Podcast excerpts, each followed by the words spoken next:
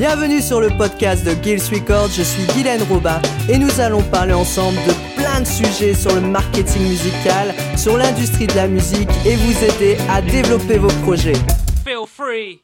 Bonjour à toutes et à tous, je suis contente de vous retrouver pour ce nouveau podcast interview où aujourd'hui nous allons recevoir, nous recevons Antoine Ferron qui est dans la production musicale. Alors bonjour Antoine. Bonjour Guylaine. Bah, en tout cas, merci beaucoup euh, bah, d'être venu pour ce podcast et pour les auditeurs qui nous écoutent. Bah, c'est moi qui te remercie. Je suis, très content d'être l'invité de, ton nouveau podcast.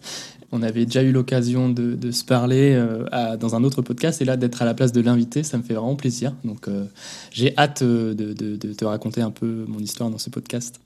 Bah, j'ai hâte aussi de l'entendre, parce que qu'on a échangé, euh, tu m'avais fait une interview euh, du coup dans ton podcast, on en parlera tout à l'heure d'ailleurs de ton podcast pour les auditeurs qui souhaitent te suivre. Et, euh, et, du coup, c'était très intéressant.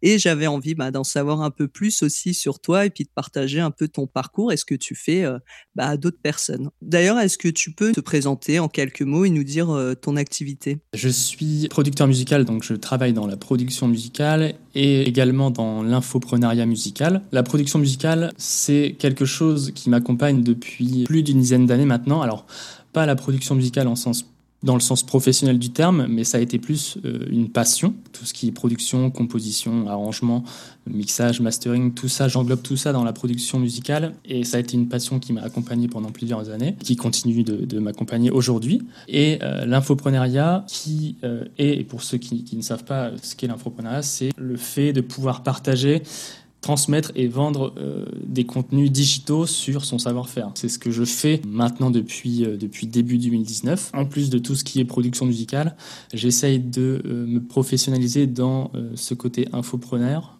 pour pouvoir partager mes connaissances à travers les réseaux, à travers des vidéos, à travers des documents, des audios, des vidéos, pour les débutants ou même les confirmés et qui souhaitent monter en compétence dans le domaine de la, de la production musicale. D'accord, c'est comme de la formation et du conseil, mais plutôt digitalisé. Exactement, ouais. Alors c'est le, terme est un peu est un peu méconnu, on va dire, et c'est quelque chose qui qui est très utilisé euh, dans le digital et c'est exactement ça en fait. C'est pas de la formation au sens pur du terme. Tu n'es pas un formateur, tu es plus, euh, tu, tu fais vraiment de la prestation, de la, la, prestation de contenu et tu vas tu vas vendre tes connaissances, partager tes connaissances. Mais voilà, la formation euh, peut faire également partie de, du côté infopreneur. Tu vois, je t'avoue que je ne connaissais pas ce terme. Voilà. Euh, moi non. Alors, j'ai longtemps cherché parce que c'est pas c'est pas évident parce que du coup tu, te perds un peu dans différents domaines. Il y avait la production euh, début 2019 et je pense qu'on y reviendra tout à l'heure. Mais j'ai commencé du coup de l'infoprenariat. Mais en fait en 2019 je savais pas que c'était de l'infoprenariat. Tu vois, j'ai récemment découvert ça. Mais j'ai commencé à euh, partager du contenu. Euh, alors là on parle pas de vente, hein, on parle vraiment du, du partage au sens strict du terme euh, en tant que passion du partage mhm. sur les réseaux pour, bah, voilà, pour faire découvrir ce qu'était la musique assistée par ordinateur aux personnes qui ne connaissaient pas, pour que euh, les plus débutants profitent de, mon expérience que j'ai acquise pendant ces, euh, ces, ces, ces, années passées sur les logiciels tels que Ableton, sur le mixage en home studio, sur aussi le mastering. Voilà, c'est tout ce côté technique, mais aussi le mindset à avoir pour travailler dans la prod, euh, les pièges à éviter, comment, comment essayer de produire une track de A à Z, etc. etc. Donc c'est ce genre de contenu que je partage sur les réseaux, euh, à travers un blog, à travers des vidéos YouTube. Et voilà, donc tout ça, ça fait partie de l'infoprenariat. Mais comme je te le disais, je n'avais pas vraiment de terme quand j'ai commencé euh, à développer ces contenus. D'accord. Bah, merci pour l'information. On a appris quelque chose. Justement, tu nous parles voilà, de ton activité donc, dans la production musicale. Ça fait donc une dizaine d'années, tu disais que vraiment dedans. La musique, enfin, c'est ton parcours euh, du départ ou, euh, ou tu viens d'ailleurs? Alors, euh, en fait, je viens complètement d'ailleurs. j'ai pas du tout fait d'école de musique, j'ai pas fait de formation dans une école de musique. Enfin voilà. À la base, production musicale, enfin la musique en général, ça a été vraiment une passion que j'ai découvert dans mon adolescence, en fait, comme pas mal, pas mal de personnes, je pense. Et en tout cas, à l'époque, euh, c'était beaucoup, euh, bah voilà, on, est entre potes et puis euh, on va monter un premier groupe de musique. Tiens, toi tu fais quoi? Tu fais de la guitare. Tiens, toi tu aimes bien quoi? T'aimes bien la basse? Fais de la basse. Toi tu fais de la batterie. T'as, as le rythme dans la peau, tu vois. Donc ça c'est. Des premières expériences comme ça, euh, on va dire euh, hyper musicales, qui ont été ma vraie passion et qui m'ont euh, qui m'ont accompagné pendant ces, toutes ces années-là. Mais professionnellement parlant, j'ai pas du tout, je ne suis pas du tout passé par une école. En fait, j'ai fait des études dans le développement web. D'accord. S'il y a bien quelque chose vraiment différent de l'artistique, c'est bien le développement, c'est de la pure technique. oui, oui c'est vraiment l'opposé. Mais voilà, la passion était toujours là de la musique. J'ai fait euh, des études dans le développement web. J'ai eu mon premier, mon premier job euh, dans une agence de communication en tant que, en tant que développeur. À côté de ça, je continuais toujours la musique, mais c'était, c'était vraiment euh, de la pure passion. Et puis, tu sais, je me sentais pas comme, je, je me sentais pas comme, comme quelqu'un qui a assez d'expérience pour me dire tiens je vais me lancer dans, dans l'infoprenariat ou je vais me lancer dans la production musicale parce que parce que je me sentais pas légitime tu vois mm. y a eu il y a eu pas mal de temps où je me sentais pas légitime dans le sens où euh, je me sentais pas prêt, tu vois. Euh, je me sentais pas prêt à pouvoir euh, vivre de ma musique, même si aujourd'hui je vis pas encore de la musique, c'est en, pleine transition. À l'époque, en tout cas, euh, que ce soit en fin d'adolescence ou quand j'ai commencé mes premiers jobs vers entre, entre 20 et 25 ans, je me sentais pas légitime pour faire de la musique et puis je savais pas du tout par où commencer. Mais c'est ça aussi le problème. Ouais, j'ai pris le temps de de faire ça en à côté, en à côté, le soir, le week-end, en, tant que passion. Et puis, euh, du coup, mon, métier pro était le développement. Donc, j'ai fait cinq ans euh, dans une agence de com. Et suite à ces cinq années, cette boîte en question a été, euh, a été fermée suite à des problèmes économiques. Bref, je ne vais pas rentrer dans les détails. Mais. ça a été un déclenchement? Ouais, ça a été l'élément déclencheur en fait de ce qui s'est passé par la suite, parce que ça m'a permis. Alors à l'époque, je, me sentais pas encore assez légitime pour, pour, pour faire de la production vraiment euh, professionnellement, mais ça m'a ouvert des portes euh, dans le sens où je me suis dit voilà euh, maintenant je suis livré à moi-même euh, bah, j'ai du temps pour moi au final parce que quand tu te retrouves licencié tu as des aides de l'État parce que bon tu es en France et tu as de la chance d'être en France et tu as la chance que le système français t'aide quand tu es, mm. es, en galère donc j'ai pu en profiter d'un côté pour bah, pour vraiment réfléchir, me dire bah, est-ce que, est que j'ai vraiment envie de, de, refaire du dev? Est-ce que j'ai vraiment envie d'être dans une entreprise? Bah, C'était le moment là pour se poser. quoi. Exactement. Est-ce que j'ai vraiment envie de, continuer à être salarié sous les ordres d'un patron et, être frustré au final parce que tu, ne fais pas ce dont tu as vraiment envie de faire? Je me suis dit, bah, j'ai l'opportunité de d'essayer de travailler en tant qu'indépendant. Donc je me suis lancé dans la vie d'indépendant. Donc euh, j'étais moi-même mon propre patron. Mais dans le domaine euh, du web toujours? Ouais, toujours du web, ouais, toujours du web. Mais même à l'époque, euh, à l'époque où, je bossais dans le web, et à cette époque-là, pendant cet élément déclencheur, là, je commençais à, réfléchir, à me dire, bah, bah, est-ce que je peux pas partir vers autre chose? J'avais pas encore le, le, cran de le faire, mais c'est venu plus tard. Bah, c'est venu, c'est venu assez récemment. C'est venu plus tard. Mais là, là, c'était vraiment question de toi, de liberté, de, de, de, savoir switcher, de savoir prendre du recul sur, ce que tu fais. Est-ce que tu es capable vraiment de, faire ce switch? Parce que c'est difficile, euh, parce que tu es seul à faire ce choix-là. Tu es un peu, euh, es un peu euh, à l'écart de tout ce qu'il y a dans la société parce que toutes les personnes sont salariées et toi tu te retrouves indépendant donc tu es un peu livré euh, livré seul dans la nature. Et puis bah voilà ça a mis un peu de temps à, se faire. Et puis au bout de je pense que c'est au bout d'un an ça a commencé à vraiment prendre. Donc là j'étais toujours dans le développement. Je continuais toujours à faire de la musique en tant que passion. Et en même temps j'essayais vraiment de me focaliser sur euh, sur la musique assistée par ordinateur. Donc je faisais beaucoup de, de production euh, électro et hip hop dans Ableton Live. Et du coup c'est toujours l'outil que j'utilise aujourd'hui tu es instrumentiste aussi Tu joues, enfin, c'était plutôt piano. Tu faisais de la basse. Tu faisais quoi dans tes groupes Alors, auparavant? C'est vrai que j'en ai pas parlé, mais non, j'étais pas, hum, je jouais pas d'instruments. Je, je, tâtonnais des instruments, on va dire, de la guitare, de la batterie, mais c'était vraiment pour le fun, tu vois. C'était vraiment pour le fun. Mais en fait, non, moi, je chantais. Je chantais. Alors, j'ai chanté dans un groupe de métal pendant pendant plusieurs années. Oula. Pourtant, tu as une voix très douce. C'est vrai que souvent, les chanteurs, on se rend pas compte après quand ils parlent qu'ils ont peut une voix pour chanter du métal. Et euh, c'est marrant parce que du coup, je suis retombé sur, euh, enfin, je suis retombé sur des vidéos euh, qu'on avait enregistrées en répétition là, et ça me fait repenser à ça. Et c'est juste excellent. On veut les voir.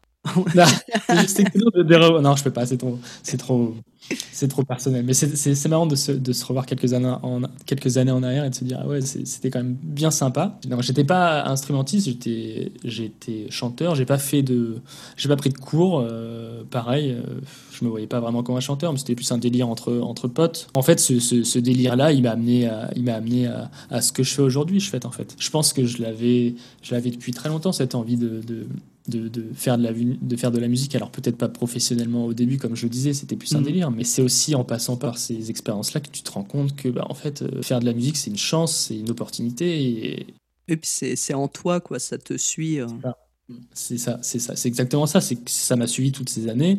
Et puis là, bah, euh, j'ai plus de 30 ans aujourd'hui et, et je, je, me dis, bah, euh, j'ai réussi, réussi à devenir indépendant alors que j'étais salarié. J'ai réussi à obtenir ma liberté, entre guillemets, parce qu'il y a toujours moyen d'avoir plus de liberté. Mais mmh. aujourd'hui, je, je, suis libre de, de de travailler un peu quand je veux, où je veux. Cette liberté-là, elle a un prix, mais voilà, aujourd'hui, je suis dans un moment où je peux me dire, bah voilà, tu as atteint ce, stade-là, est-ce que tu n'as pas envie d'aller plus loin et du coup, est-ce que tu n'as pas envie de te professionnaliser dans la musique? Et là, en fait, on va dire que je suis en plein, en plein dans cette étape-là.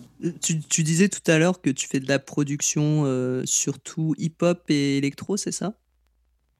Ouais, alors j'ai commencé, j'ai commencé vraiment par, euh, par ce type de production. Après, après que j'ai eu mes premières expériences de chanteur dans des, dans des groupes de métal, j'ai commencé par faire des prods hip-hop, électro, mais bon, c'est grossier, hein, c'est vraiment des grands genres, mais c'était plus, dans, ouais, plus là-dedans. D'accord. Et euh, donc aujourd'hui, bah, tu t'es mis en indépendant, tu commences du coup à développer. Ça fait combien de temps là que tu, tu te développes en indépendant euh, comme euh, producteur musical? Alors là, ça va faire depuis 2019, début 2019. En fait, j'ai eu l'idée vraiment fin 2018. Alors j'y pensais quand même pas mal, euh, j'y ai pensé pas mal avant.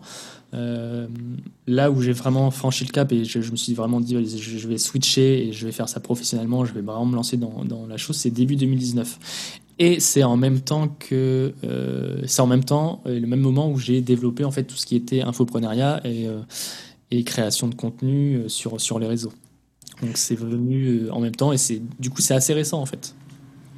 Bah, c'est vrai que moi, je t'ai connu via Facebook et puis des groupes euh, ben, de MAO sur euh, Facebook. Et du coup, je connaissais pas ton parcours avant, donc je découvre un peu plus. Et euh, c'était une envie vraiment à la base quand tu t'es lancé de faire de l'infoprenariat ou c'était un plus en même temps que tu développais tranquillement ton activité d'indépendant? Bah, En fait, c'était plus un. Alors, ça a, été plus un moyen parce que euh, en gros, quand tu commences, euh, quand tu commences euh, et que tu veux te faire une place, c'est difficile parce que bah parce qu'il y a énormément de monde. Il y a énormément de monde, personne ne te connaît, personne ne sait qui tu es, personne ne connaît ton parcours. Est-ce que est-ce que tu as de l'expérience? Est-ce que est-ce que tu es un touriste entre guillemets, tu vois? Personne ne sait qui Donc il faut réussir à se faire une place un peu et notamment sur les réseaux parce que je fais énormément de contenu sur les réseaux. Et à la base, le fait de créer des contenus de, démarrer cette activité d'infopreneur. Alors, je parle d'activité d'infopreneur, mais c'est toujours en développement et, et, euh, et j'en vis pas encore à 100%. Mais euh, au départ, c'était vraiment un moyen, tu vois. Les contenus, j'avais énormément de choses à partager parce que, bah parce que j'avais bossé euh, dans, dans, la MAO pendant plus de 10 ans, donc j'avais vraiment énormément de choses à partager. Et que tu es passionné aussi, enfin on le sent quoi. Ouais, ouais, c'est un domaine qui me passionne. Et puis, et puis tu vois, le, le fait de, de partager du contenu, c'était un défi aussi pour moi dans le sens où ça me permettait de, de mettre euh, sur papier ou sur vidéo, peu importe, mais là je fais beaucoup d'articles de blog, ça me permettait de mettre sur papier voilà, ce que je savais. Est-ce que c'était cohérent? Est-ce que j'avais les bonnes notions? Est-ce que je savais transmettre? Tu vois, c'était surtout la transmission euh,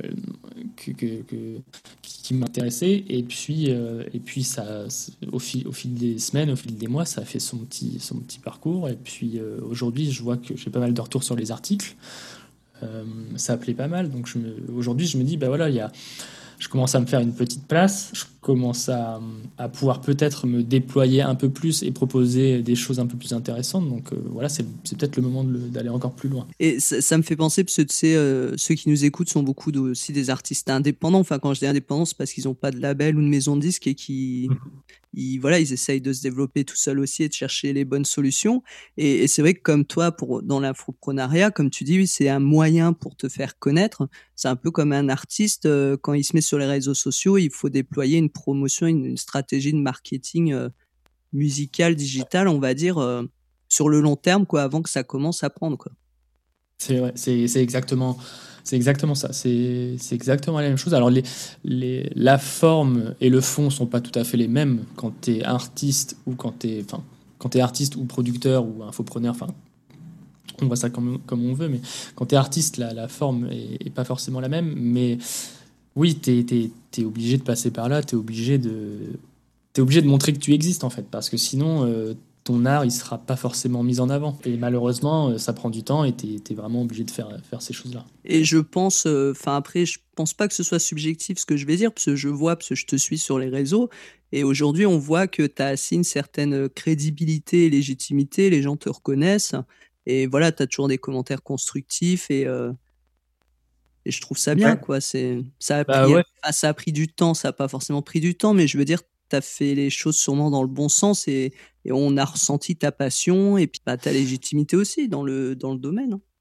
Mmh. Bah, ça me fait plaisir que tu, que tu dises ça parce que c'est vraiment le, la, manière dont j'ai voulu aussi amener les choses parce que bon, tu as, as, beaucoup de contenu sur Internet, pas forcément du contenu euh, français, mais tu as énormément de contenu et mmh. du contenu fun. Donc il y avait peut-être une place pour du contenu français, mais euh, après c'est aussi une question de la manière dont tu vas amener les choses, la manière dont tu vas raconter euh, ton histoire, où tu vas raconter euh, tes expériences, comment tu vas réussir à transmettre tes compétences pour que ce soit ludique, tout en ayant les barrières des, réseaux, etc. Parce que c'est pas évident de transmettre à travers un écran, à part, à part en vidéo, et encore en vidéo, ça peut être difficile. Et quand je dis que ça peut être difficile, c'est notamment sur des articles de blog. Ce qui est vraiment euh, hyper intéressant, et c'est aussi, ça marche aussi quand tu es artiste, c'est la manière dont tu vas transmettre les choses et l'authenticité que tu peux avoir quand quand tu vas écrire ou quand tu vas mm. partager auprès de ton audience. Quoi. Ça, c'est hyper important et je pense que c'est. L'authenticité, ouais.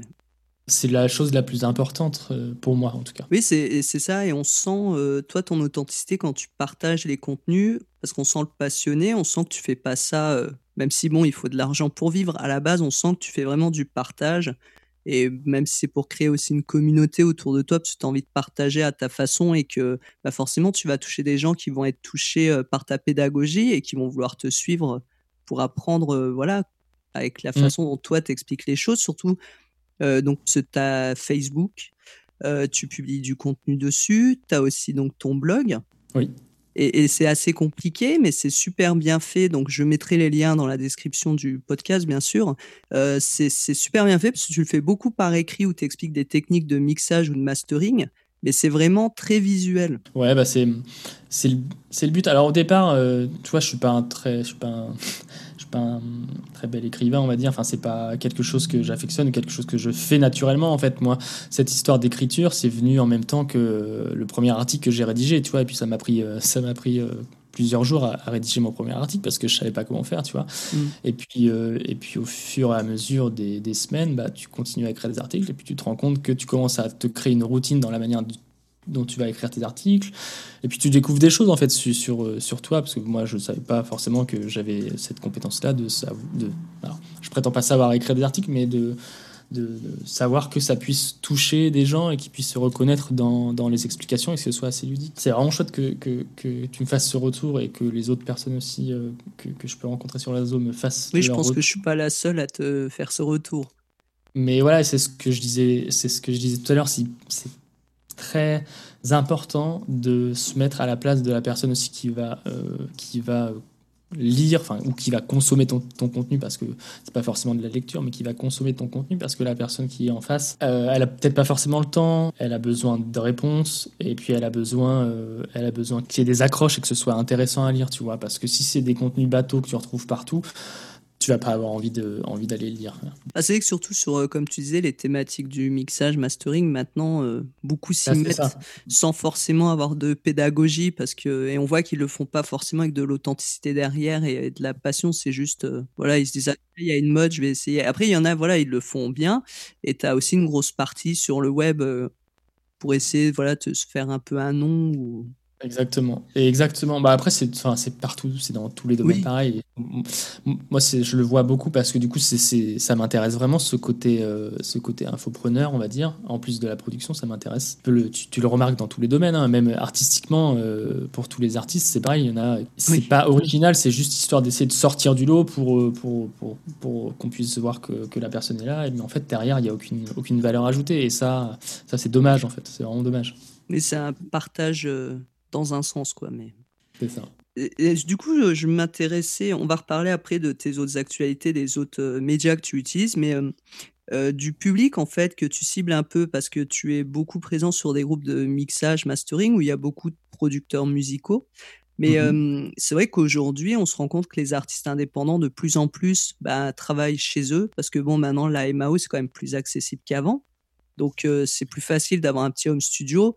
Euh, les studios, c'est pas toujours accessible, donc de plus en plus s'y mettent à s'enregistrer avec leur guitare, euh, leur voix, et puis essayer de bidouiller le mixage. Et du coup, je voulais savoir, du ton public, est-ce que tu cibles vraiment que ceux qui font de la production musicale pure et dure, euh, ou vraiment aussi bah, un artiste qui débarque un peu dans le mixage Alors, pour le moment, ouais, c'est une bonne question. c'est une bonne question. Des retours que j'ai et moi des personnes que, que je cible, c'est vraiment, euh, alors peu importe le niveau, euh, que ce soit des débutants ou des plus confirmés, ça va être des personnes qui ont déjà un pied dans la, dans, dans, dans la MAO, tu vois. Mm. Euh, parce que derrière, moi, ce que j'essaie de leur proposer en termes d'accompagnement, de formation ou uniquement juste des, des, des, feedbacks ponctuels, on va dire, ça peut être assez technique et généralement, les problématiques qui se posent, c'est des problématiques euh, bah, hyper techniques du genre, voilà, j'ai commencé mon morceau, mais euh, je suis bloqué parce que bah, ça sonne pas, ou parce que je sais pas euh, amener un refrain, ou parce qu'il n'y a pas de dynamique, ou parce que tout simplement mon morceau est pas structuré. Donc c'est vraiment des personnes qui ont déjà un pied dans cet univers-là et qui ont besoin de, de, plus, tu vois, qui ont déjà mis un pied dans, dans, dans ce monde-là. Après, les artistes en soi, alors je fais pas de l'accompagnement d'artistes pur et dur. Euh, après, je peux accompagner des artistes, mais ça va être euh, dans le sens où, euh, où ils ont un projet musical, par exemple un EP mm. ou, différents singles qui veulent sortir. La seule contrainte, c'est d'avoir voilà, un premier pied dans la MAO parce que, comme je le disais tout à l'heure, les questions d'accompagnement, c'est souvent des questions techniques qui reviennent. Bah, après, tes contenus sont quand même. Enfin, tu as beaucoup de contenus qui sont accessibles à tout débutant, quoi qu'il soit artiste, euh, je veux dire instrumentiste qui a envie de s'enregistrer ou quelqu'un qui fait vraiment de la production MAO après, il y a, hum, je sais que j'ai aussi des, des, retours sur des artistes en soi qui débutent et euh, qui, qui, sont perdus parce que quand tu commences la MAO, enfin, il faut pas se leurrer, quand j'ai commencé la MAO, même si c'était le, début, enfin, tu, tu sais juste pas comment faire et c'est juste, c'est juste impossible. Et puis euh, après, bon, ce qui est intéressant maintenant, c'est que tu as tous les réseaux et tu as Internet pour te guider, mais c'est aussi un piège parce que tu as tellement d'informations qu'au final, tu es aussi, es aussi perdu que si tu n'avais pas posé de questions. Enfin, tu comprends ce que je veux dire dans le sens où c'est difficile de faire les bons choix. Donc je peux aussi accompagner les artistes euh, en dehors de cette zone de MAO pour, euh, bah, pour les guider et leur dire bah voilà, euh, c'est quoi ton projet, qu'est-ce que tu as envie de faire, as ton, tu veux développer ton home studio parce que tu n'as pas, pas les moyens de passer par, par un vrai studio, tu n'as pas l'argent, tu veux devenir autonome. Et ça, c'est aussi la, la, thématique que, que, je développe sur, en tout cas au nom, autour de, autour de de la production musicale, c'est vraiment de devenir autonome et de, de, pouvoir sortir ses propres sons seul et puis de, proposer euh, à des labels, etc., ses sons. Et, c'était tout, en fait. tu es. Euh, ta musique t'appartient au final. Pour en revenir euh, à l'artiste qui, qui n'a pas le pied dans la MAO, ça, ça peut aussi faire l'objet d'accompagnement. D'accord. Et tu disais, tu aides aussi même jusqu'à la structuration d'un morceau. Là, c'est vraiment plus dans de l'accompagnement parce que du coup, c'est à travers ça, il faut analyser. déjà, il faut je puisse m'identifier euh, à un minimum dans le projet artistique de, l'artiste. Au niveau de la structure, voilà, ça va dépendre de, des, objectifs de la personne, euh, de ses références musicales, euh, de, de ce qu'il aime, de sa personnalité aussi. Enfin, il y a plein de choses qui rentrent en jeu. Et oui, la structure musicale, forcément, ça, de toute manière, ça a un impact. Ça a un impact, quoi qu'il en soit, sur la finalité du morceau. Donc, c'est hyper important. Et moi, si je si la personne en, face, elle me dit qu'elle a un problème de structure, bah c'est bingo parce que du coup, il euh, n'y a pas besoin de, a pas besoin de chercher. Mais si moi je me rends compte que euh, dans un accompagnement ou si une personne me demande de travailler avec elle et que je découvre qu'il y a des problèmes de structure, voilà, je vais lui dire euh, bah, attention, je pense qu'il y a des problèmes de, structure de morceaux. Euh, dans les références que tu m'as données et dans toi ce que tu développes, les structures elles vont être plus dans un sens ou plus dans l'autre. Donc tu vois, on va essayer d'ajuster les morceaux parce que bon, tu peux faire quelque chose, tu peux créer et produire quelque chose d'original, mais tu as quand même des codes à respecter pour que pour que ça fonctionne au final ton morceau. Donc il y a vraiment un aspect euh, technique aussi, euh, en dehors voilà, du mixage mastering, il y a vraiment un aspect technique d'analyse derrière un morceau. Et, tu vois, je mets ça même. Pour moi, c'est même plus important. Alors, parce que maintenant, je pense que j'ai les notions euh, de, production et, de mixage, mais je pense que c'est même plus important que ces notions techniques de savoir mixer ou savoir produire. Parce que derrière, en fait, c'est toute ta. C'est toute ton originalité et ta patte artistique en fait qu'il va falloir euh, travailler. En gros, c'est comme si euh, c'est comme si tu mettais les outils techniques au service de ta création. Tu, comprends? Tu vois ce que mm. je veux dire? En fait, c'est vraiment se servir des outils pour mettre en avant ta touche artistique et ton originalité. Donc c'est ça dépasse en fait la technique et comment savoir utiliser un equalizer, un equalizer ou un compresseur, etc., etc. Et toutes ces thématiques qu'on peut retrouver un peu sur tous les réseaux. Tu vois tu penses que le fait justement de travailler sur euh, son mixage, d'écouter des références euh, parce que quand on fait du mixage, bah, on écoute toujours une référence au morceau bah, pour essayer de, comme tu disais, hein, de rejoindre un petit peu les structures et autres. Est-ce que tu penses justement que c'est un avantage pour euh, un mixeur, un ingénieur son, euh, d'apprendre justement les techniques sur les différentes structures musicales, puisqu'en fait, de par son métier, il est un peu obligé de faire attention à ça? Quand tu, pour moi, quand tu, quand tu débutes, et moi je sais que ça m'a beaucoup aidé, pour assimiler, euh, dans un premier temps, pour assimiler les structures de morceaux, de toute manière, quand tu vas, euh, quand tu vas mixer, au fur et à mesure, tu vas forcément euh, travailler sur des morceaux qui sont différents, les structures vont être différentes, et donc tu vas euh, t'imprégner de ces structures et puis inconsciemment tu vas savoir structurer des morceaux euh, sans même t'en rendre compte parce que ça, ça, ça fait partie de ton expérience, etc., etc. Quand tu veux faire du mix, euh, alors je sais pas si c'était vraiment le sens de ta question, tu, tu, me diras, mais quand tu veux faire des, des mix et quand tu débutes dans le mixage, pour moi c'est hyper important d'avoir une référence ou même plusieurs une ou deux, trois. Euh, parce que ça va, te, ça va te guider en fait et ça va t'aider à travailler vraiment à l'oreille. qui se perd un peu avec les outils euh, qu'on utilise, alors c'est très intéressant, c'est le fait que tout est assez visuel. Euh, on a tendance, enfin on a tendance, je dis on, mais en fait je parle de moi, hein, mais je sais qu'il y a des échos aussi là-dessus, c'est qu'on on a tendance à vraiment se focaliser sur le visuel, tu vois. Comme on a les outils euh, dans les ordinateurs, euh, tout ce qui est fréquence, etc., on peut se focaliser trop sur le visuel et oublier les, oublier les oreilles. Et le fait d'avoir une référence, et surtout quand tu débutes, euh, déjà ça te permet de comprendre comment un morceau bah, peut être structuré en termes de production, mais aussi comment peut être mixé un morceau et comment il va être, comment les niveaux vont être faits entre les instruments. Et ça, inconsciemment, à force d'entendre des morceaux, tu vas inconsciemment savoir comment faire une mise à plat dans un mix, par exemple. Et puis euh, voilà, avoir une référence, ça te permet, de, ça, te permet euh, à l'oreille de savoir comment placer un kick, comment placer un piano, etc. etc. Donc ouais, pour moi, c'est une bonne chose, surtout quand tu débutes. Ce que je voulais dire, c'est que les artistes qui font pas leur propre mixage ou qui travaillent pas avec des ingénieurs son en direct, peut-être qu'ils n'ont mhm. pas cet esprit d'analyse des structures ou justement du son, des placements des instruments. Et, pourtant, ça pourrait les aider aussi euh, bah, dans leur composition. Ouais, ouais, clairement, ouais, clairement, clairement parce que et ça, je m'en, enfin, je m'en rends compte aussi parce que moi, ça m'a aidé quand j'ai, quand je produisais parce que le, je prends mon expérience euh, pour exemple, mais euh, moi, je sais que j'ai des prods que je faisais au départ. sur lesquels j'étais assez content, mais je savais qu'il y avait des problèmes. Et euh, le mixage, ça m'a permis euh, de, de me débloquer, de forcément que mon morceau sonne, mais surtout de me débloquer au niveau de la prod. Et j'ai réussi à faire beaucoup plus de choses au niveau de la production et notamment au niveau des structures de morceaux. Ça m'a aidé, euh, ça m'a aidé à faire des bons breaks, ça m'a aidé à faire des bons refrains parce que un refrain, il faut que ce soit le, le, climax un peu de ton morceau, il faut que ce soit le moment où euh, où ce soit le plus fort émotionnellement. Donc le mixage aussi, ça m'a aidé euh, à travailler ma production. Vraiment. Ouais. Finalement, en fait, faudrait faire un stage obligatoire pour les artistes euh, sur les bases du, mixage. Bah, après, ouais, mais. Hum, en fait, c'est un peu en rigolant, mais parce que c'est vrai que ça peut être intéressant.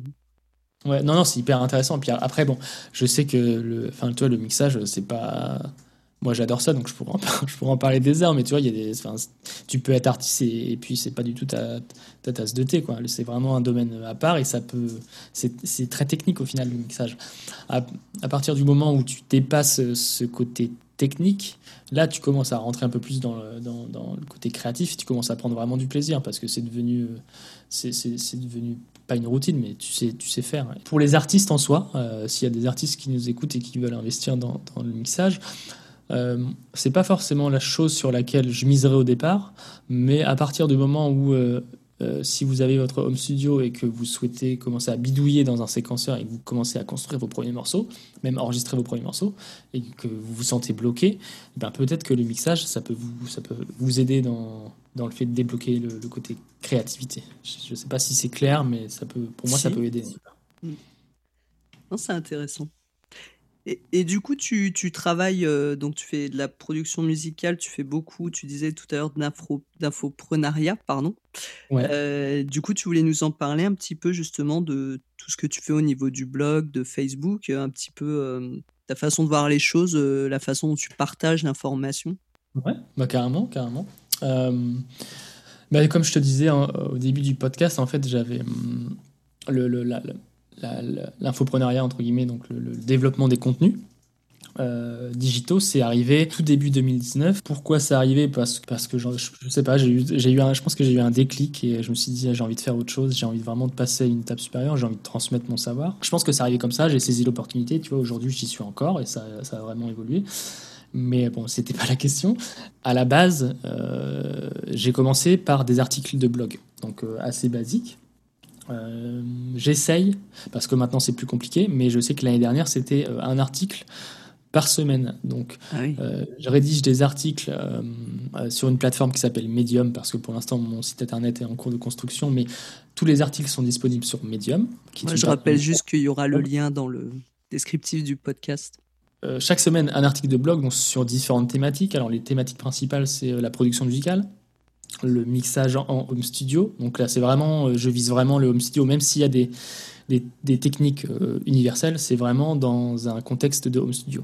On a aussi des podcasts qui sont arrivés récemment. Et puis, euh, en plus de, des articles et des vidéos, je commence à faire pas mal de sessions live. Et là, je suis en train de mettre en place tout ce qui est accompagnement, formation vidéo, feedback vidéo, etc. etc. Mais ça, c'est vraiment en cours, de, en cours de déploiement. Je suis pas mal présent sur les réseaux, notamment sur Facebook. Pas mal présent dans des groupes Facebook qui tournent autour de la, de la MAO, c'est ce que tu disais tout à l'heure. Et ouais, les, les, thématiques essentielles, c'est vraiment euh, réussir à donner les clés pour que les artistes ou les euh, débutants ou plus confirmés, puissent devenir autonomes.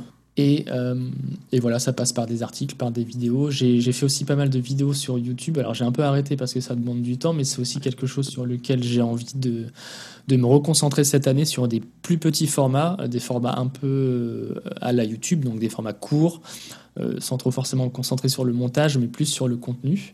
Donc ce sera vraiment, en, on va dire, à l'opposé de ce que je fais sur mon blog, parce que sur mon blog, c'est vraiment le côté qualitatif, le fond et la forme que je travaille. Sur, le, sur la partie YouTube, je pense que je, travaille, je travaillerai plus le contenu parce que c'est quelque chose de très chronophage. Mais voilà, toujours destiné euh, aux artistes et puis euh, aux débutants ou aux plus confirmés dans, la musique assistée par ordinateur. C'est un peu comme peut-être les lives que tu avais commencé à faire sur Facebook où tu montres euh, comment tu reconstruis une structure d'une chanson ou ce genre de choses. Exactement. ça fera partie un peu du genre de format que je vais faire, mais euh, je trouve ça hyper intéressant parce que bon, le fait qu'on ait été en confinement ces dernières semaines, ça c'est beaucoup de lives qui ont été développés et ça a été aussi une, une opportunité pour développer ce genre de contenu. Et c'est hyper intéressant parce que ça permet aussi de, d'avoir un contact plus privilégié avec, euh, avec euh, sa communauté.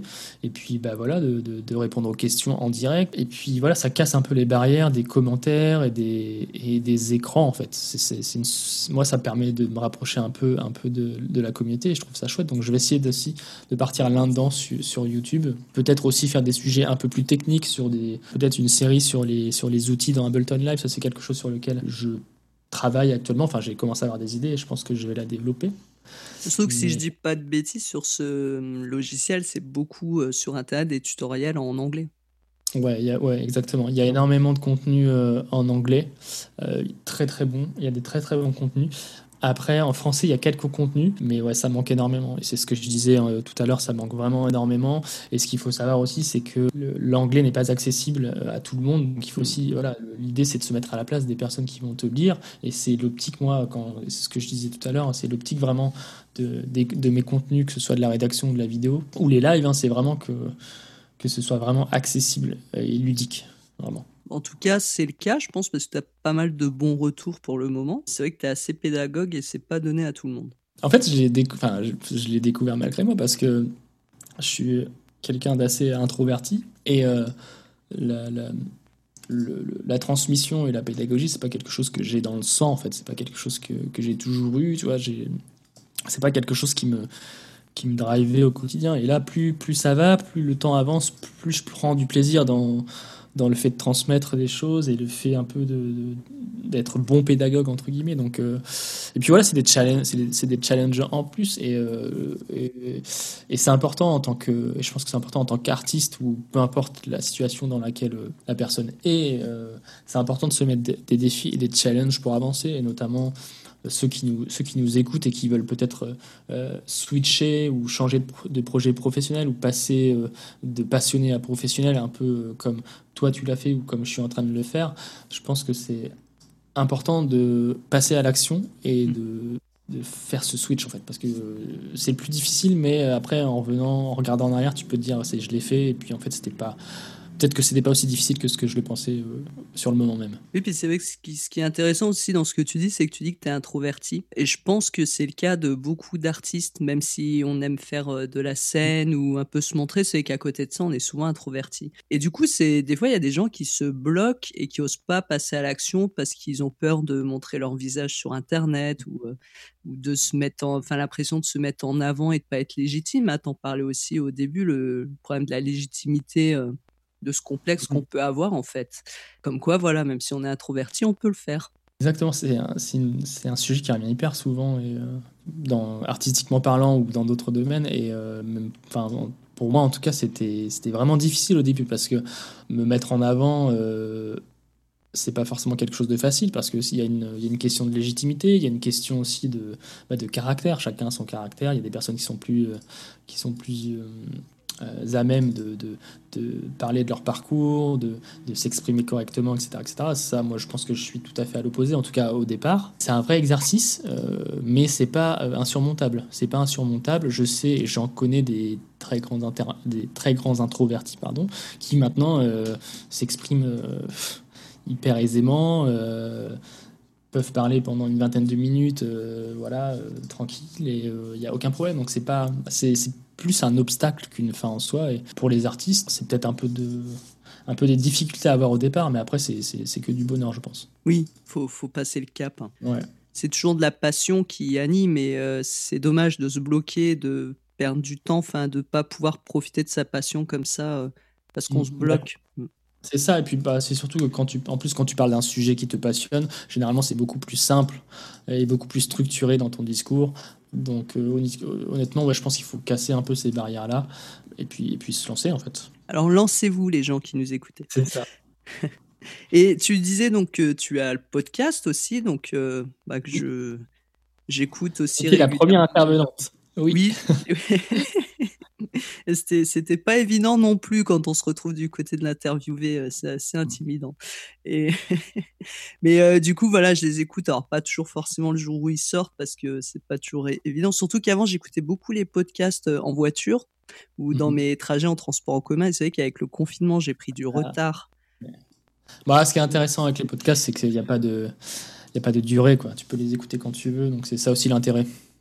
Mais euh, voilà, mais du coup, c'est quoi qui t'a donné envie de. Tu avais donc le blog, euh, tu t'animes beaucoup ta page Facebook quand même avec pas mal de contenu, les lives. Et donc, ce podcast, euh, c'était quoi l'envie derrière?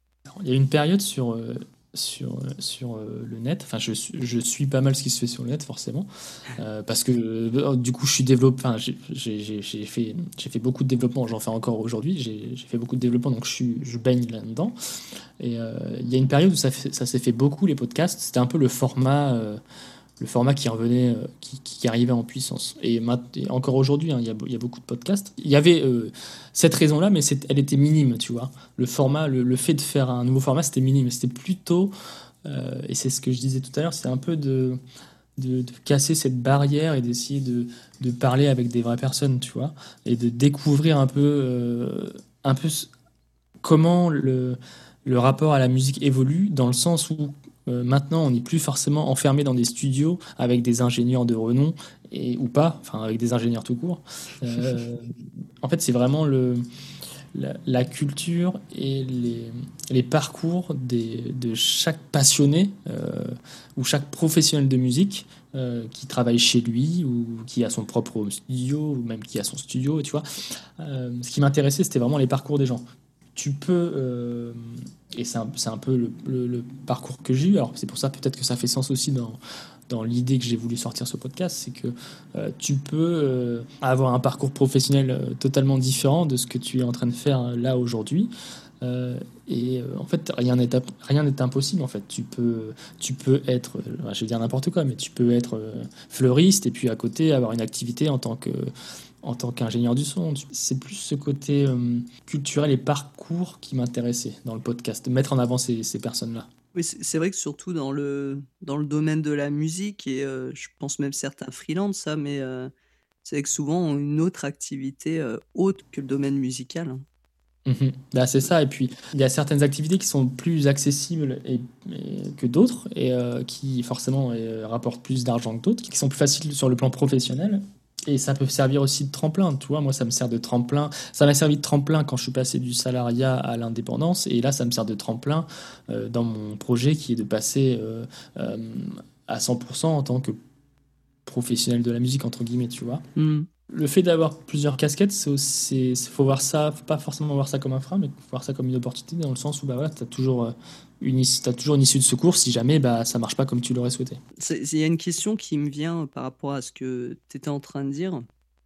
Euh, par rapport à quand tu t'es lancé, parce que bon, moi je, je, me suis lancé aussi, donc je, je pense savoir, parce que je sais un petit peu comment ça se passe aussi dans le domaine de la musique, mais, mais, du coup, ça a été compliqué pour toi au niveau euh, du réseau? Est-ce que tu avais déjà un réseau pour essayer euh, d'avoir des contacts ou de trouver une clientèle ou, pour peut-être te former sur certains sujets parce qu'il y a beaucoup de sujets où bah, on se forme un peu sur le tas aussi Non, j'ai pas eu. Alors j'avais vraiment au niveau réseau, je pense que c'est le c'est mon pire point, hein, c'est le point le point le plus le plus faible. Enfin, j'avais vraiment pas du tout de réseau et euh, le fait aussi de, le fait qui m'a poussé aussi à, partager du contenu, c'est euh, bah, du coup de développer une communauté de, de passionnés et qui, se retrouve un peu dans moi, dans la manière dont je vois la musique et je développe la musique. Et c'était aussi, euh, euh, bah, du coup, voilà, de, permettre d'avoir derrière des opportunités de, de, travail. Et oui, voilà, en fait, c'était, aussi euh, une, des manières de, pouvoir avoir et de pouvoir remplir aussi mon carnet d'adresses derrière. Mais à la base, non, j'avais zéro contact, vraiment zéro. Et c'est vrai que ça, c'est souvent hein, dans le, dans le domaine de la musique, on dit il faut avoir du réseau, mais c'est pas évident. Bah, au début, de, de, trouver forcément les contacts. Euh. Et je pense que c'est encore plus vrai sur le plan artistique. Euh, alors, je suis, très, je suis un très mauvais conseiller pour ça, donc ne demandez pas des conseils sur les, sur les contacts parce que je vais pas pouvoir vous répondre.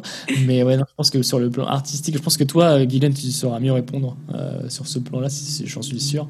Mais sur le plan artistique, je pense que c'est déjà c'est le nerf de la guerre.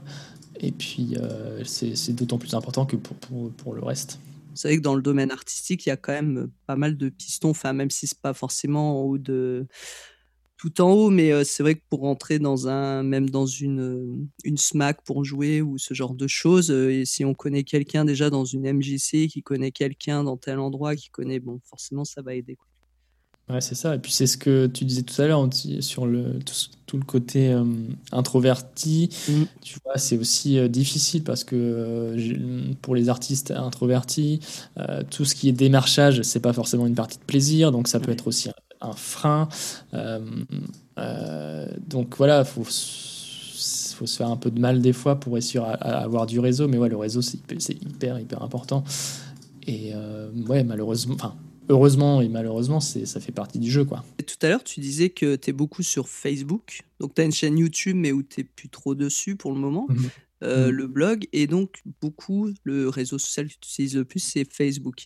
Et euh, j'ai beaucoup d'artistes qui me demandent si euh, il y a vraiment une utilité aujourd'hui à être encore sur Facebook. Et moi, je leur dis oui, parce que c'est quand même un réseau il y a encore des milliards de gens qui y sont. Hein et ils développent pas forcément assez justement ce côté réseau social. Est-ce que tu penses dans la production musicale, c'est un peu pareil, c'est important d'être sur Facebook? Je pense qu'à partir du moment où tu es investi dans ton projet et que tu as envie de, voilà, de, développer un peu ton projet, je pense que c'est un réseau social qui est euh, inévitable. Enfin, tu peux pas passer à côté. Euh, alors, je pense que euh, si j'aurais un, classement à faire, à mon avis, ce serait Facebook, euh, que ce soit pour la, production ou artistiquement parlant, pour les artistes.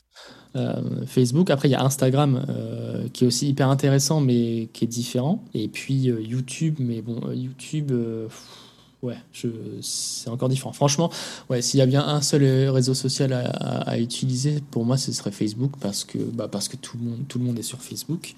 Euh, ça évolue de jour en jour. Tu as énormément de possibilités, que, quel que soit ton domaine. Donc, euh, mmh.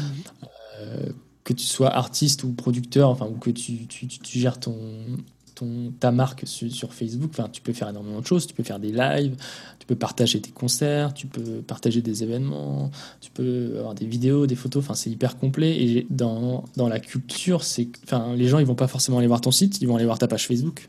Oui, c'est vrai. Est-ce que tu es actif? Est-ce que est-ce que t'es pas est-ce que t'es pas fantôme, tu vois? Parce que si la personne elle, elle est pas elle n'est pas active, euh, bah, en fait, peut-être que, peut-être que le projet ne sera pas développé parce que ça veut dire que tu n'as peut-être pas investi dans toi-même dans ton projet. Donc, toi, ça reflète pas mal de choses aussi, la, manière dont tu entretiens tes réseaux. Et je pense que Facebook, c'est un bon indicateur, artistiquement parlant, et puis euh, même en tant que marque ou en tant que, en tant que métier ou professionnellement parlant. Non, mais c'est vrai. Un truc qui a rien à voir, mais il y a pas longtemps, je cherchais un restaurant, enfin avant le confinement, et c'est que je suis tombé sur la page du restaurant euh, que je cherchais et c'était pas à jour depuis 2017 euh, leur page Facebook. Ah ouais. Bah, en fait, ça m'a cassé l'envie d'y aller. Quoi. c'est dommage, hein, mais euh, comme réaction peut-être que j'ai eu. Mais c'est vrai que je me suis dit bon, ils sont pas impliqués envers leur clientèle pour, enfin, mettre à jour un peu leur Facebook ou mettre à jour les horaires et tout. Donc, on sait même pas si ça existe encore ou pas. T'avais fait, avais fait un, un webinaire, il me semble, sur le sujet, que j'ai regardé, qui était vraiment excellent. Et t'en ah, parlais d'ailleurs dans, dans, ton webinaire, et ouais, je suis complètement d'accord, c'est vraiment. Enfin, Facebook, pour moi, c'est le, c'est vraiment le, la, plateforme numéro un au niveau des, des réseaux sociaux. Mais peut-être que peut-être que ça va bouger par la suite. Après, euh, tout ce qui est sur les réseaux sociaux ne t'appartient pas en fait. Donc, mm. euh, si demain il n'y a plus de réseaux sociaux, bah, et eh ben, comment les gens vont te retrouver? Qui sera prêt à te suivre? Est-ce que est-ce que c'était du vent ou est-ce qu'il y a vraiment des gens qui sont dans ton cercle proche et qui sont prêts à te suivre? Tu vois, il y a toutes ces questions là aussi, donc ça va, ça dépasse le cadre artistique ou le cadre professionnel, mais c'est des choses à prendre en compte euh, euh, quand tu développes ton projet artistiquement. C'est un peu le souci qu'il y avait eu avec MySpace à l'époque. Ouais. Mm. Ouais, bah voilà, avec MySpace, c'était clairement c'était un peu, c'était Facebook euh, numéro un de la musique, quoi. Ouais. Il y a Bandcamp aussi qui est bien pour la, qui est hyper bien pour la distribution de, de ces, de ces projets. Mm. Ça, c'est vraiment top. Tout à fait. Et c'est encore une plateforme américaine. Ouais, voilà. en France, on développe pas trop de. non, peut-être un jour. Mais pour l'instant, bon, on est loin derrière, je pense. Comme les live streaming, il y a beaucoup de choses euh, du côté des anglo-saxons. Mais... Ouais. ouais, ouais, même les formats sont différents. Enfin, bon, là, nous, on est un peu à la traîne. Nous, c'est juste, euh, on commence tout juste en fait. Et puis euh, là-bas, ils sont déjà en train de faire des conférences, à, je sais pas combien, sans, sans Peut-être que bientôt, tu feras euh, une conférence comme ça sur la production bah, musicale. Ouais, tu vois, je pour en revenir à ça, ouais, j'y ai pensé un peu. Enfin, j'y ai pensé, ça fait partie de ce que je suis en train de mettre en place, mais des sortes de masterclass ou des sortes de de, de, de contenu euh, privilégié en, mode euh, en mode live à plusieurs, ça c'est des choses sur lesquelles j'ai réfléchi, mais après tu as toujours cette contrainte technique qui fait que bah, ça peut pas être aussi simple que ce que tu penses. Et ça, c'est dans tes projets à venir alors? Ouais, en fait là je suis en train de développer toute une partie euh, alors si je peux appeler ça euh, prestation de service entre guillemets, c'est vulgaire, mais en gros, euh, c'est tout, euh, tout ce que je vais pouvoir amener en plus des contenus gratuits, qui sont bah, de l'accompagnement personnalisé, donc vraiment de l'accompagnement d'artistes sur des projets précis, pour les faire progresser notamment dans la, MAO, dans la MAO, parce que généralement, c'est des, des, personnes qui sont euh, dans, dans le milieu. Donc, euh, excuse-moi de te couper, mais juste pour euh, visuellement, par exemple, si moi je travaille sur un mixage, j'ai un problème que je sais pas comment faire, parce que ma compression, il y a un souci ou autre, je peux te contacter et tu peux m'accompagner sur le alors, alors, si tu as des, vraiment des. Si toi, tu sais. Alors, si, si tu as des besoins vraiment ponctuels sur des, des sur, par exemple, euh, je ne sais pas utiliser le compresseur, je ne sais pas utiliser l'équaliseur, je ne sais pas utiliser la reverb. En fait, tout ça, moi, c'est au niveau de la formation. Donc moi, je peux te dire, bah, on, prend du temps ensemble, tu m'expliques euh, tes objectifs et ce qui te bloque, et derrière, moi, je te forme. Donc ça rentre dans le cadre de la formation. D'accord. Après, il y a euh, tout ce qui est accompagnement, où ça va beaucoup plus loin que la formation, parce que là, ça dépasse la technique, en fait. Et c'est ce que je disais tout à l'heure, ça se rapproche plus, c'est un mélange d'artistique et de technique. Donc c'est de savoir quel est le projet de l'artiste, euh, vers quoi il veut aller, est-ce qu'il veut faire de la scène, est-ce qu'il veut faire du studio, est-ce qu'il veut sortir un EP, euh, quelle est sa touche artistique, ses références? Et euh, derrière, généralement, les personnes ont déjà composé des choses. Le but, ça va être de les driver de A à Z pour sortir leur projet. Euh, et qui deviennent euh, autonomes dans le fait de pouvoir produire et de pouvoir mixer. Donc en fait, c'est vraiment de leur donner les clés, euh, les clés que eux ont besoin et pas leur faire une formation de trois jours sur le mixage, tu vois. C'est pas l'intérêt. Mm. Vraiment pas l'intérêt. Donc c'est vraiment du personnalisé dans le sens où on vient cibler les problématiques et on y répond ensemble. Et voilà, c'est sur, sur, plusieurs semaines, plusieurs mois. donc c'est vraiment du cas par cas. Ouais, c'est vraiment du cas par cas. C'est vraiment et ouais, c'est vraiment du cas par cas et c'est vraiment ce dont j'ai envie de mettre en avant et ce que je souhaite mettre aussi en avant dans les contenus que, que je partage, tu vois. Mm. C'est pas. Moi, ce qui m'intéresse, c'est vraiment le. C'est pas de leur apprendre de la technique, c'est de leur apprendre de la technique, mais pour que ça leur serve dans leur propre contexte créatif. Euh, je vais pas. Pour une personne qui va faire euh, euh, de la techno, par exemple, je vais pas lui apprendre des techniques euh, pour mixer une batterie acoustique, par exemple. Tu vois, c'est vulgaire ce que je dis là, mais. Non, non, c'est. C'est pas inintéressé en fait, c'est vraiment. Euh, je vais essayer de me projeter et de me mettre à la place de la personne. Et bon, après, forcément, ça a un coût euh, parce que c'est vraiment de l'accompagnement, mais il y a aussi des, des, des feedbacks, on va dire. J'appelle ça feedback watch one shot parce qu'en fait, c'est des personnes qui, me viennent, qui ont des budgets un peu moindres et qui me disent bah voilà, j'ai une problématique sur, euh, sur un mix ou sur une prod. Euh, bah, je ne sais pas mixer ou mon, mon morceau sonne pas.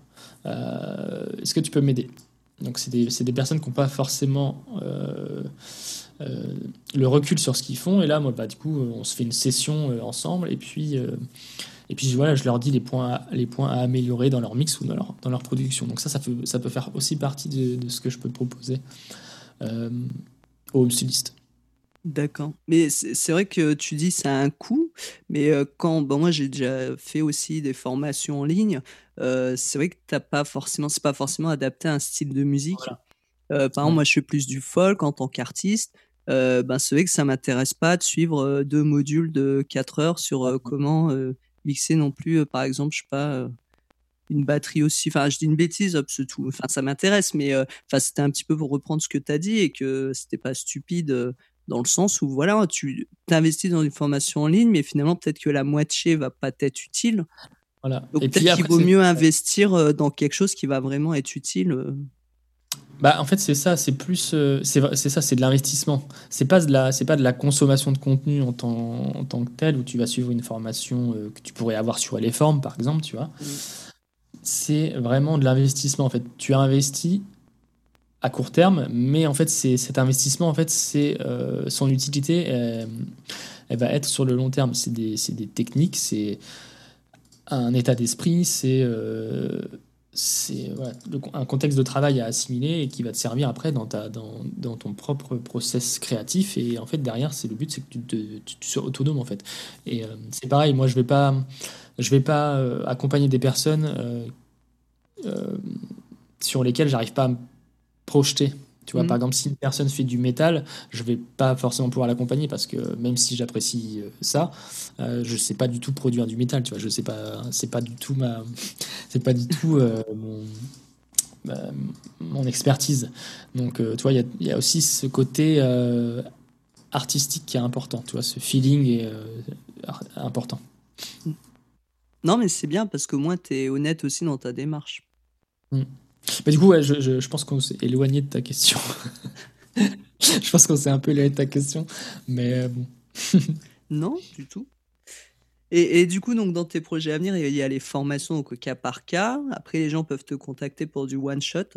Ouais, des alors des formations, euh, de l'accompagnement, euh, des feedback vidéo, j'appelle ça feedback vidéo. En fait, c'est c'est de l'aide ponctuelle sur des points précis, euh, problème de mix sur un morceau, euh, problème de prod sur un morceau, même toute autre, toute autre question.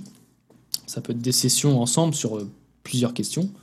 on se prend du temps ensemble et puis je réponds aux questions, je leur montre des cas concrets et puis, et puis voilà, ça les, ça les débloque dans leur projet et dans leurs problématiques. Donc ça, c'est vraiment une des grosses parties que je suis en train de mettre en place. Donc toujours dans l'optique de, de de rester dans, dans qualitativement ce que j'essaye de proposer euh, au travers des contenus. Donc après, toujours euh, à côté, toujours proposer du contenu euh, entièrement gratuit et essayer de garder cette même qualité de contenu. Et puis, bah, je vais essayer aussi de proposer des formations vidéo, mais bon, c'est encore au stade d'embryon. Je suis encore en train de réfléchir au, sujet parce que voilà, le but c'est pas non plus de faire des formations. Mmh. je, par exemple, j'ai pas envie de faire une formation apprendre à mixer, tu vois, parce que en fait, formation-là, il y, en a, il y en a partout. C'est plus euh, essayer de mettre mon grain de sel dans cette formation, parce que le but, c'est que ça intéresse les personnes qui sont déjà dans mon cercle et qui sont déjà intéressées dans mon mindset et dans mon processus de travail. Donc voilà, c'est plus, euh, on va dire que c'est plus personnel. Oui, c'est plus voilà le mixage euh, avec ton, enfin l'état d'esprit et la façon que tu as de créer quoi.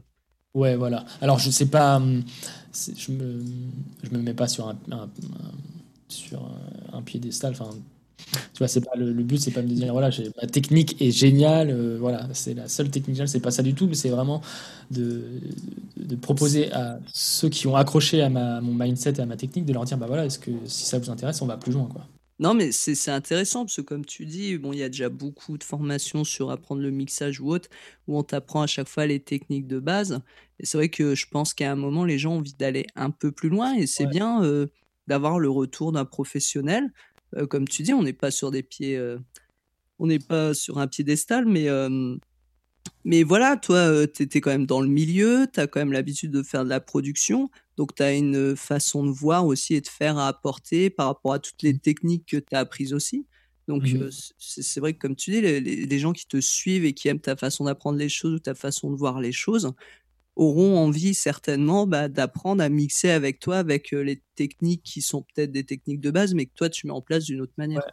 Puis c'est toujours dans l'optique du home studio. Hein. C'est vraiment aussi cette optique-là, c'est de se dire bah, comment je fais moi pour que ça sonne pro, alors que, alors que j'ai pas forcément le matos adéquat. Mais en fait, la, la, la, vraie réalité, c'est que t'as pas besoin de matos en fait. Enfin, tu as besoin d'un minimum de matériel, mais après, euh, après tout se passe dans, dans ton expérience et tout se passe dans ton processus de travail et, voilà mais ouais il y a beaucoup de il y a beaucoup de questions et de retours euh, des fois sur le matériel mais c'est pas forcément alors c'est hyper important hein, je peux pas dire le contraire mais c'est c'est pas forcément ce qui va bloquer euh, le, le, travail en question. Euh, ça me fait penser que j'ai lu un livre il y a pas longtemps de d'une boîte de promotion musicale où justement l'écrivain disait que il fallait à tout prix aller enregistrer en studio et que si tu avais juste un home studio, fallait laisser tomber si tu voulais vivre dans la musique, enfin te faire connaître dans la musique.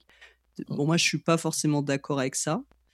c'est quoi toi ton avis, toi qui as l'habitude justement de travailler sur tout ce côté home studio?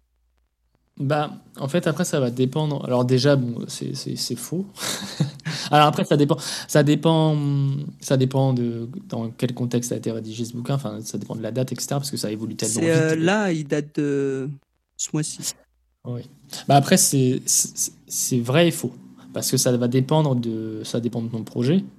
Euh, si tu as, un groupe de rock ou un groupe de folk ou un groupe de métal, enfin, tu as des instruments, tu une batterie, tu as, as, des instruments euh, acoustiques, forcément, là, il faut que tu ailles en studio. Euh, parce que généralement, les personnes qui sont en home studio, elles n'ont pas de pièces pour. Enfin, généralement, c'est des personnes qui sont dans leur chambre ou dans leur salon ou qui ont une pièce qui est faite sur mesure, mais c'est pas vraiment un vrai studio. Tu vois, donc il n'y a pas forcément la place pour enregistrer des instruments. Et niveau acoustique, c'est généralement, c'est pas traité. Enfin, c'est c'est des personnes comme toi et moi qui ont un peu de matos et puis derrière qui, qui, bossent beaucoup avec leur, avec leur, euh, leur ordinateur. Euh, après, donc clairement, quand c'est des gros projets comme ça, ouais, il faut aller en studio parce que sinon ça sonnera pas. Après, si c'est beaucoup de prod sur ordinateur et après de l'enregistrement de basse ou enregistrement de guitare euh, ou du chant, on peut faire ça. On peut faire ça en home studio. Hein. Moi, je sais que les projets de chant, enfin, les projets de hip-hop où il y a pas mal de chants, euh, il suffit d'avoir un bon micro, euh, le matériel nécessaire pour euh, pas avoir de, de, de, reprise dans le micro et de, d'écho. et, puis, et puis après, c'est parti, quoi. C'est parti. Donc, ouais, ça dépend vraiment du projet, mais honnêtement, plus ça va et plus ça se développe et moins il y a besoin d'aller en studio, en tout cas. Euh, voilà, je, si après tu as les bonnes techniques derrière et que tu sais comment utiliser le matériel correctement. Bah, c'est surtout ça. Mm. C'est ça qui est important. Hein. C'est comme tu disais, en fait, c'est pas forcément d'avoir les. Bah, après, c'est sûr que si la personne a envie que son son sonne comme. ouais, bah là, oui. Studio, bon, il faudra certains matériels.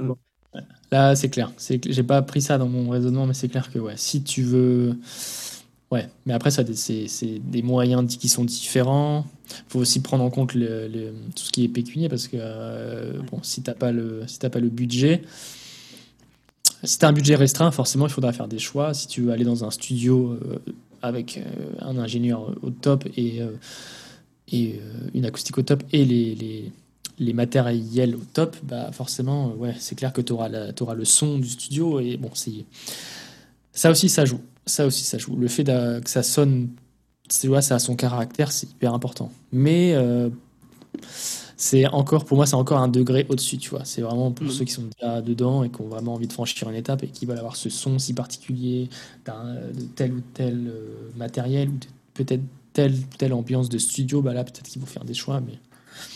Mais vous un artiste indépendant aujourd'hui avec euh, une bonne connaissance et maîtrise dans un home studio peut produire quelque chose de ah qualité. Ouais, ouais, clairement, clairement. Et puis avec tous les outils maintenant qui sont disponibles, euh, que ce soit les instruments virtuels ou euh, les émulations, et même que ce soit pas des émulations, mais tous les outils euh, qui reprennent du hardware, EQ, compresse, reverb, etc., tout ce qui est disponible, enfin tu peux, tu peux tout faire dans la machine directement, donc c'est hyper accessible, franchement. C'est pas un frein, ouais. Eh ben, je te remercie beaucoup en tout cas Antoine pour tous ces renseignements et puis ben le partage que tu nous as fait sur ton parcours qui est intéressant et je pense que ça va aussi inspirer pas mal de personnes parce que je pense que passé la trentaine, je vois beaucoup de monde qui, enfin, dans des personnes autour de moi qui font de la musique, qui se posent la question de se dire tiens j'aimerais bien faire plus de musique ou me professionnaliser un peu ou développer un peu plus mes projets. C'est qu'on n'a pas toujours les clés mais ça montre que c'est possible de se lancer.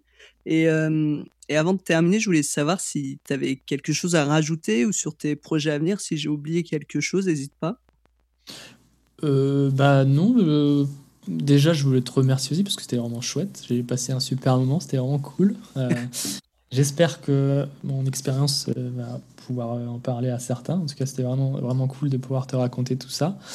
Euh, non, j'ai pas forcément de, de points en particulier. Alors, euh, c'est ce que tu ce que tu viens de dire. C'est voici euh, que, ce, que vous soyez artiste ou indépendant ou que producteur, peu importe votre âge, peu importe votre niveau, étant donné que ça évolue très très rapidement et que tout devient de plus en plus accessible, euh, pour moi, si vous avez un réel projet, si vous êtes vraiment investi, alors forcément, il ne faut pas y aller les yeux fermés parce que, parce que euh, voilà, il faut quand même avoir, euh, voilà, il faut quand même avoir de l'argent pour pouvoir faire les choses. Donc, n'y allez pas les yeux fermés. Mais si vous sentez, si vous sentez les choses, si vous avez un matelas et que vous, pouvez faire cette bascule, faites-le et, euh, voilà, parce qu'après vous aurez des regrets et voilà, c'est pas c'est pas chouette d'avoir des regrets, surtout dans la musique.